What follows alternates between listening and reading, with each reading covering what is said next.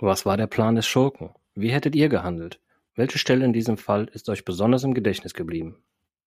Jede Woche analysieren Ivo und Mark einen weiteren Fall der legendären drei Detektive aus der kalifornischen Kleinstadt Rocky Beach. Dabei werden verstaubte Akten veröffentlicht und Logiklücken offenbart. Wolltet ihr schon immer wissen, warum Justus bei Onkel Titus und Tante Mathilda wohnt? Und was hat Alfred Hitchcock mit den drei Fragezeichen zu tun? Für alle Zuhörer, die diese und viele weitere Fragezeichen beantwortet haben wollen, empfehlen wir unsere Sonderfolge Null. Für Feedback auf Instagram sind wir immer dankbar. Ihr findet uns unter Rocky Beach Weekly.